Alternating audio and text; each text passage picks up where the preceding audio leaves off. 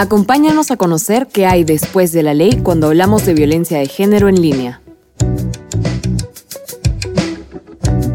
Hola, soy Ferela Ferrari, parte del equipo de investigación y acompañamiento en Después de la Ley. En esta ocasión nos acompaña Elizabeth Mendoza. Ella es abogada feminista, titulada por la Pontificia Universidad Católica del Perú, con segunda especialidad en Derechos Fundamentales y Constitucionalismos en América Latina desde la misma Casa de Estudios. Sus temas de investigación e interés son el derecho penal, la justicia de género, los derechos humanos y tecnológicos. Ha brindado cursos de capacitación sobre feminismo, violencia de género en línea y delitos cometidos en espacios digitales. Actualmente es coordinadora legal en hiperderecho y parte fundamental en el proceso de acompañamiento legal con la red de expertas internas en nuestro proyecto Después de la Ley. Muchas gracias Elizabeth por sumarte en estas pequeñas cápsulas en Después de la Ley. En episodios anteriores y a lo largo de la investigación nos queda claro que es recomendable que cada persona que atraviesa por un proceso de violencia de género en línea y que decide denunciarlo tenga un acompañamiento legal. Sin embargo, hoy queremos abordarlo desde tu perspectiva como abogada feminista, por qué es pertinente o por qué es necesario tener un acompañamiento legal con enfoque de género y desde el entendimiento de la tecnología. Hola Fiorella, muchas gracias por la invitación. Sí, es muy importante que el acompañamiento legal tenga enfoque de género y que la persona que esté brindando el acompañamiento tenga entendimiento de la tecnología. ¿Por qué? Usualmente en el derecho entendemos que el camino legal es uno, el proceso se debe seguir, se debe denunciar, la fiscalía debe investigar, se debe llevar ante el Poder Judicial y se debe emitir una sentencia. Ahora, si bien es cierto, es el camino que podemos seguir, no es el único. Y es por eso que es importante que el acompañamiento legal tenga enfoque de género. ¿Por qué? Porque al momento de entender que las situaciones de violencia de género y en, general toda situación de violencia es un proceso, es un proceso en el que la víctima decide, toma la decisión de denunciar, de no hacerlo o de qué tipo de reparación desea, para poder seguir con su caso, es que vamos a poder brindar la mejor opinión, el mejor consejo, el mejor acompañamiento. ¿Por qué? Porque de repente la persona no quiere, no necesita que su caso sea judicializado, no quiere tener un precedente, no quiere pasar por un proceso penal, pero de repente sí desea realizar una queja una denuncia a nivel administrativo o de repente no desea realizarlo a nivel administrativo, sino desea realizar una denuncia en las mismas redes sociales o de repente hacer su caso de, manera pública para que así se pueda eh, tomar la relevancia social del mismo. Además de ello, el entendimiento de la tecnología es relevante porque tenemos que entender que todo lo que sucede en el mundo digital es real. Si no entendemos la tecnología, no vamos a entender cómo suceden este tipo de violencias, no vamos a entender cómo detenerlas y cómo hacer que cesen y no se vuelvan a repetir.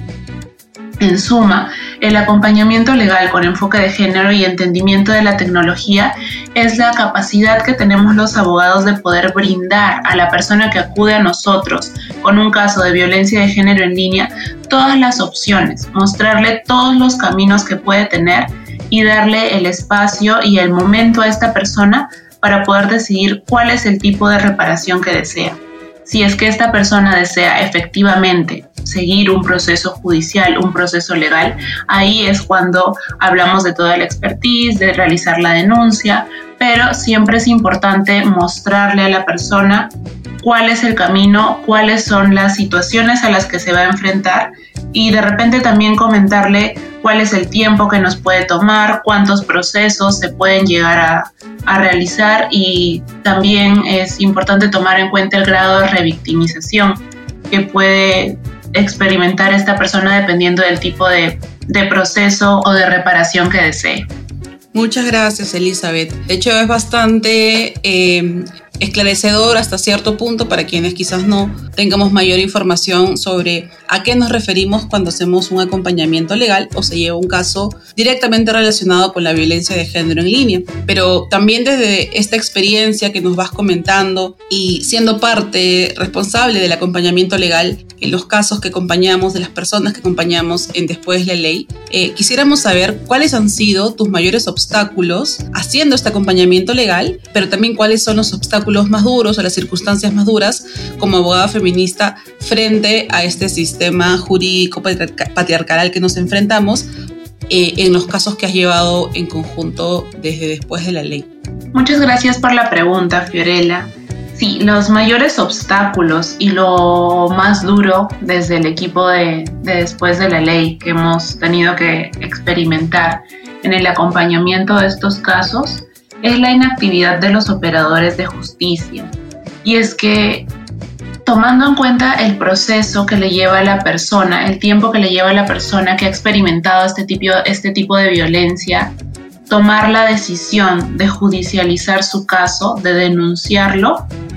ese no es el proceso más largo. Lamentablemente ese es el inicio de todo un cúmulo de acciones, actitudes de los operadores de justicia que pueden revictimizar a la persona. Desde no solamente la forma en la que tratan a la persona cuando se, cuando se acerca o cuando tiene el primer contacto con los operadores de justicia al momento de denunciar, sino también incluso desde el tiempo que toman en responder, en iniciar las investigaciones, en llevar a cabo eh, determinadas diligencias. Y esto es algo que afecta eh, de forma importante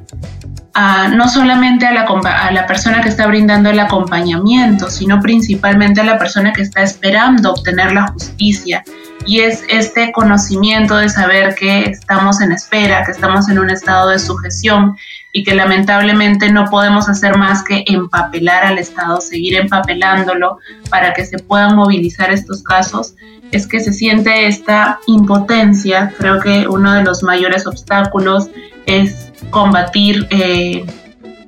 y tratar estos casos desde la impotencia, entender que efectivamente el Estado está sobrecargado con muchísimos casos pero también entender que el caso que estás acompañando es importante. Se trata de una persona que ha experimentado violencia y que así como cualquier otro tipo de delito, es importante ser tratado con celeridad y que se le dé y que se le dé la importancia de vida al caso. Además de ello, también creo que uno de los obstáculos más importantes eh, que hemos experimentado desde el acompañamiento es la falta de empatía y la falta de enfoque de género, no solo desde los operadores de justicia, sino también desde las partes procesales. Porque una vez que se inicia un caso de violencia de género en línea, aun cuando tengamos normativa que regule, que, que hable de la existencia de violencia de género en línea, en la sociedad eh, aún no se tiene esta idea clara de que lo digital es real cuando hablamos de violencia de género en línea, se suele recomendar el autocuidado, la autogestión desde lo socioemocional. Ok, si tienes un problema, mira, eh, cierra tu Facebook, eh, cierra la pantalla, no te conectes. Cuando estamos hablando de delitos, estamos hablando de situaciones que no solamente están reguladas en nuestro ordenamiento jurídico penal, sino que estamos hablando de situaciones que vulneran los derechos fundamentales de determinadas personas y que precisamente afectan su relación con Internet y, su, y sus libertades en la misma. Entonces, a nivel eh, de resumen, un poquito eh, los mayores obstáculos y lo más duro como abogada feminista en el acompañamiento de estos casos ha sido encontrarse con la inactividad de los operadores de justicia, y la falta de enfoque de género a nivel social, porque entendemos que tanto operadores de justicia, partes procesales, somos parte de la sociedad. Entonces es un poco, eh, sería un poco difícil poder hablar de operadores de justicia que tengan enfoque de género, que reconozcan y tengan un entendimiento de la tecnología cuando en la sociedad no está sucediendo ello. Que por más que se generen y se creen campañas desde el Estado para capacitar a los operadores de justicia en enfoque de género, en el tratamiento de las tecnologías como herramientas no solo de investigación, sino como herramientas para cometer delitos. Em, es importante que, se tenga en cuenta que estas capacitaciones deben ser efectivas, que no, no es solamente pasar una lista y que todos firmen, sino que los operadores de justicia deben estar preparados para enfrentarse a estos casos y entender la magnitud de los mismos. Porque si es que no llegamos a entender la magnitud de estas situaciones, no vamos a tratar, no vamos a conseguir que estos casos tengan el tratamiento debido. Muchas gracias, Eli. Eh, de hecho, creo que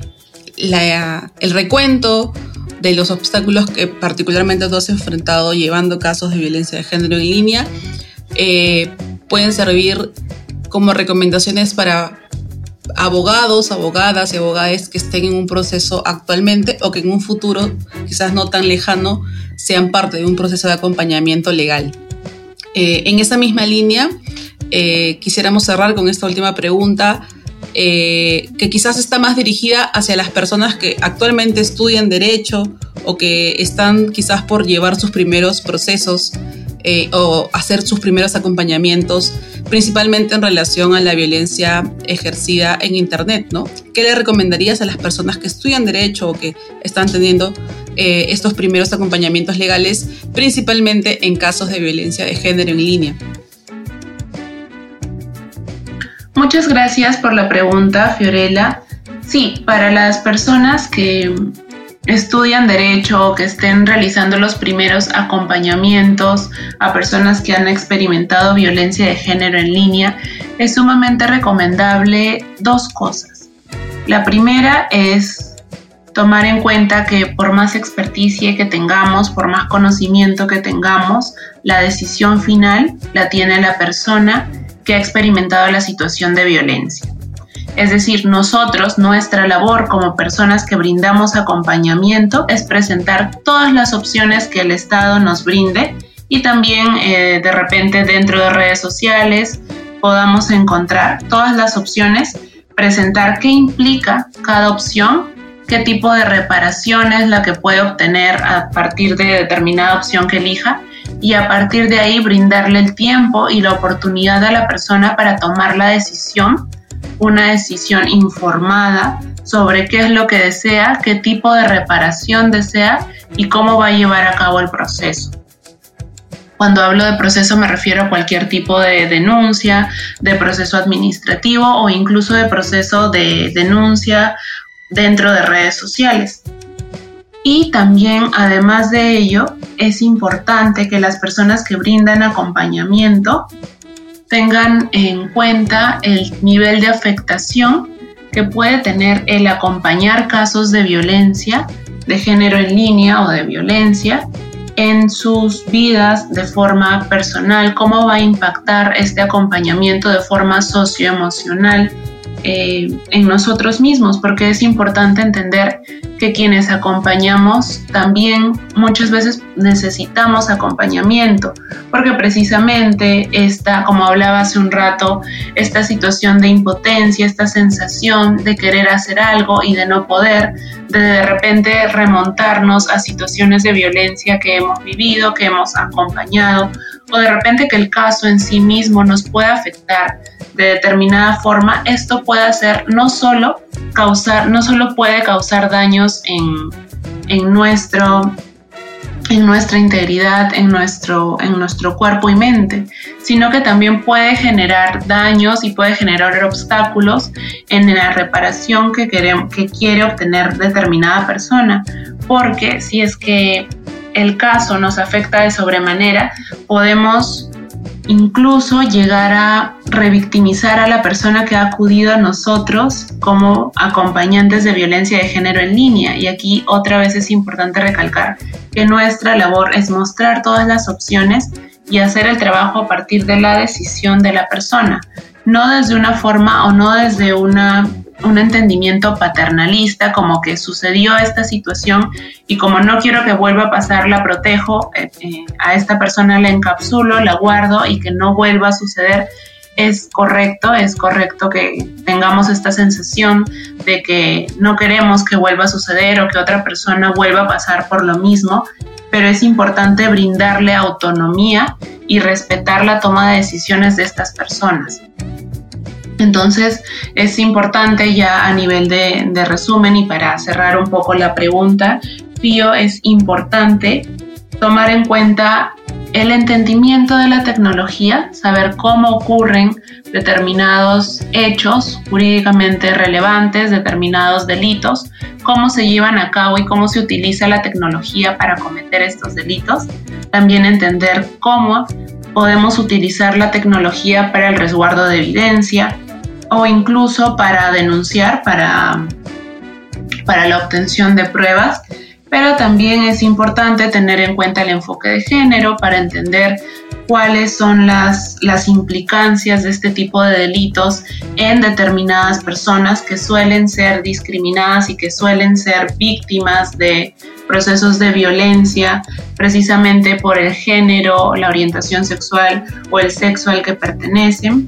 Y también entender que eh, nuestro, nuestra labor como acompañantes debe ser una labor de, de expertos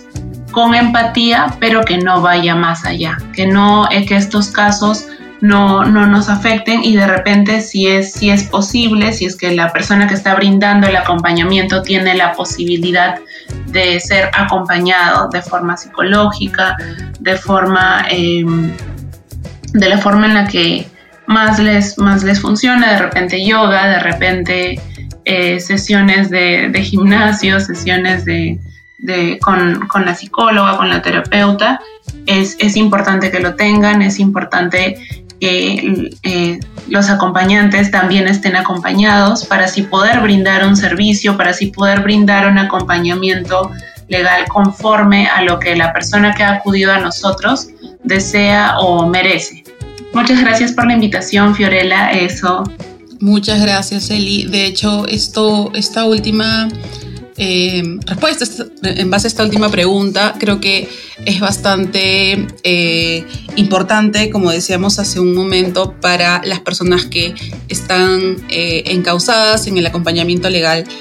ahora en adelante y que desde después de la ley están generándose precedentes y recomendaciones puntuales que quizás en algún otro momento no se hacía o que, como comentaba en algún momento nuestra compañera Denise, eh, tiene que llegar el feminismo para solucionarlo o para mejorarlo como en este caso el acompañamiento legal desde un enfoque de género y con el entendimiento de la tecnología. Muchas gracias por tus recomendaciones y será hasta otro episodio en el podcast de Después de Ley. Gracias.